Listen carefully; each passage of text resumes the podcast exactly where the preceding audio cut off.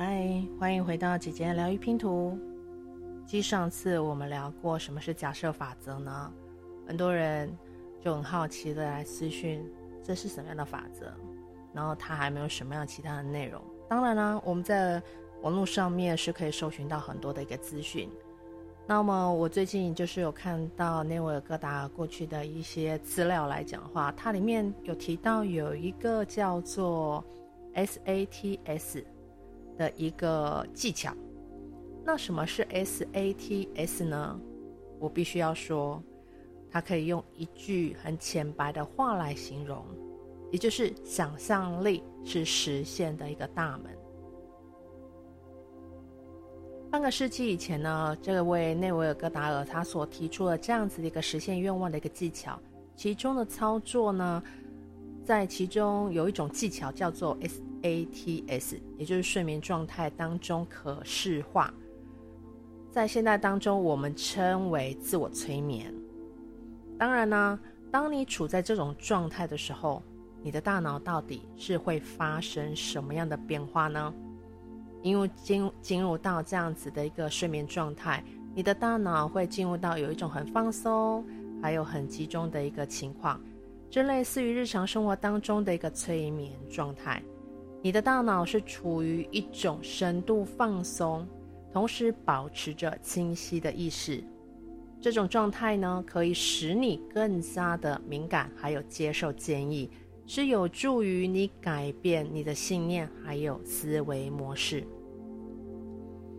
在进行可视化的过程当中，你的想象力是得到了扩展还有强化，你能够很清晰的、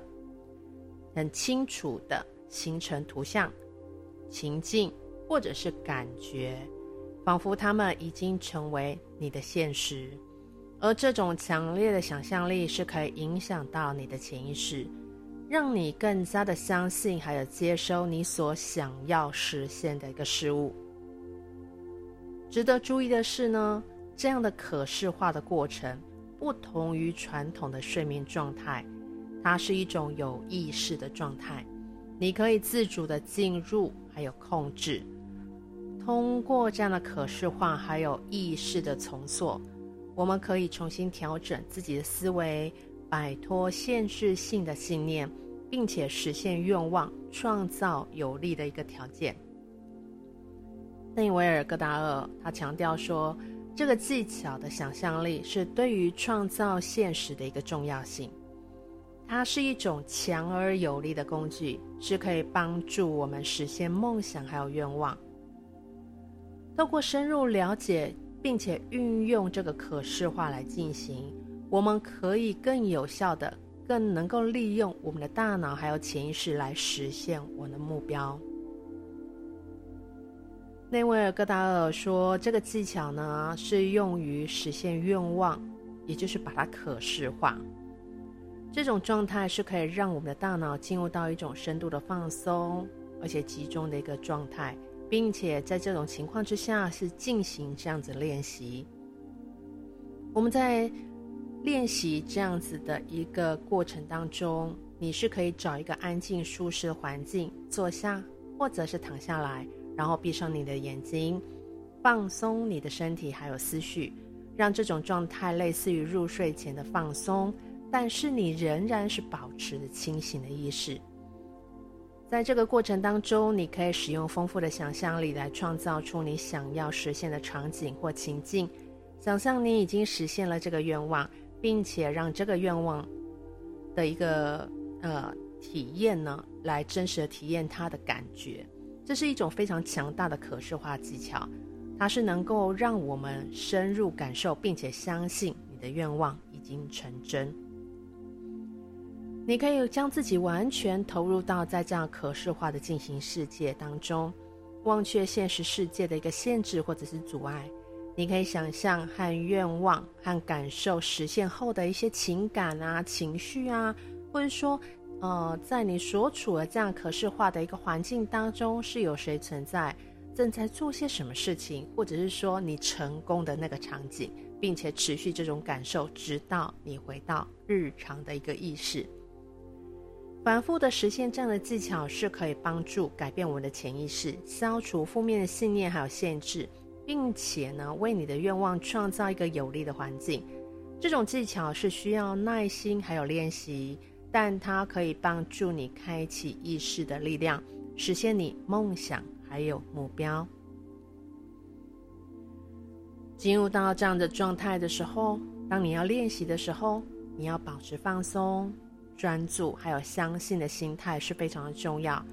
而这样子的状态，你去发挥你的想象力，是与你的创造现实是相结合的一个关键，因为它可以指引你实现你所渴望的事物。内维尔·戈达尔因为透过很多本书，他著作很多本书，是来解释假设法则的一个概念，每本书在某种程度上都具有独特之处。但其中有一件事情保持一致的，就是他使用这样的技巧，也就是说，在类似于睡眠状态当中去进行可视化。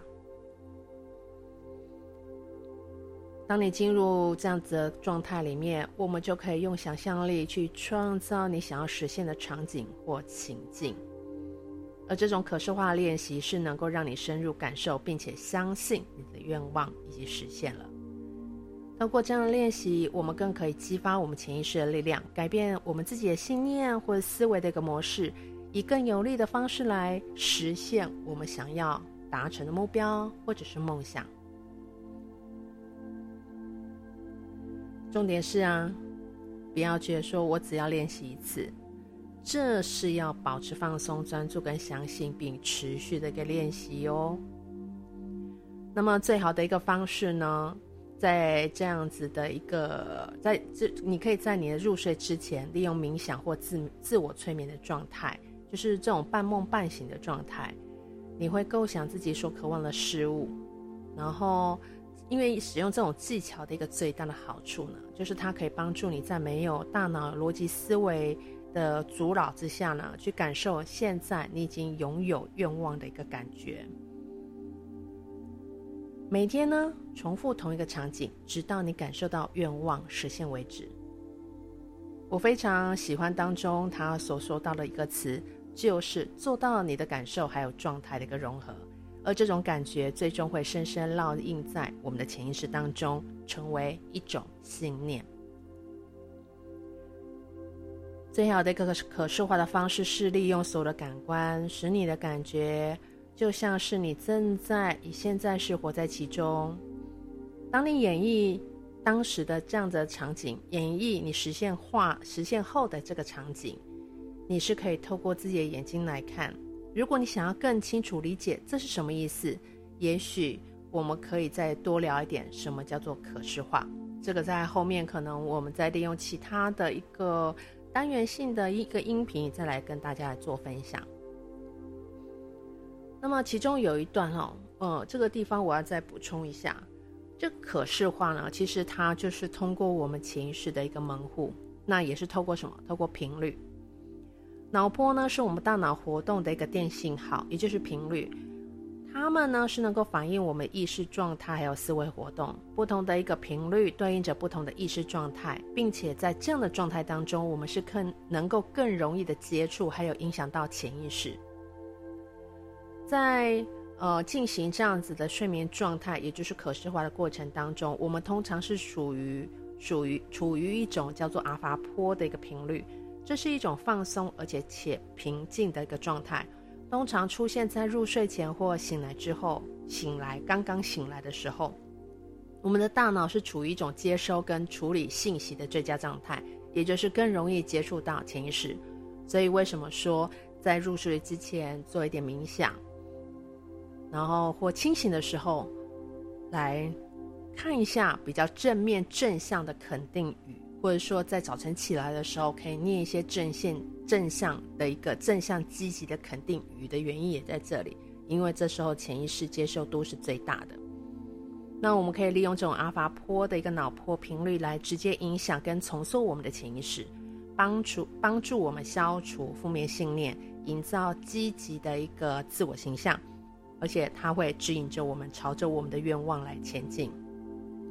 频率是通往潜意识的门户，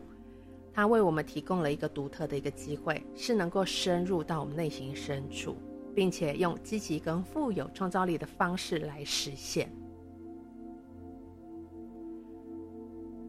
在《感觉就是秘密》的这本书里面呢，一旦你感觉到生活当中拥有愿望、实现愿望的那种感觉，那么你就掌掌握了这个正确的一个方式。